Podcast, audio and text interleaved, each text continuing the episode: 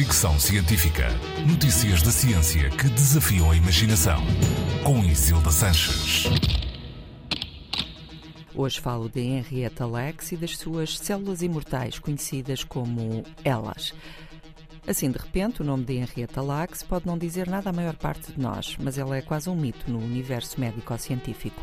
Henrietta era uma mulher negra, trabalhava numa quinta de tabaco, era mãe de cinco filhos, morreu em 1951 aos 31 anos de cancro cervical.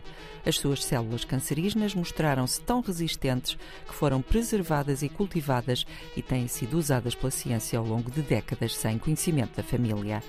As ELA foram usadas para criar a vacina contra a poliomielite, em investigações sobre o cancro e infertilidade e também em edição genética, por exemplo.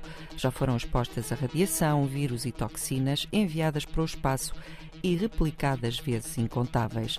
Até 2014 foram cultivadas duas toneladas de células ELA que deram origem a qualquer coisa como 11 mil patentes.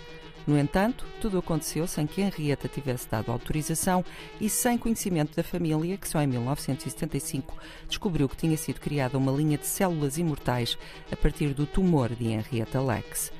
Apesar da família reclamar há muito os seus direitos e de terem sido atribuídos prémios e bolsas e criadas aulas de hospitais e laboratórios com o nome de Henrietta, só agora foi alcançado um acordo com a empresa de biotecnologia que detém as elas.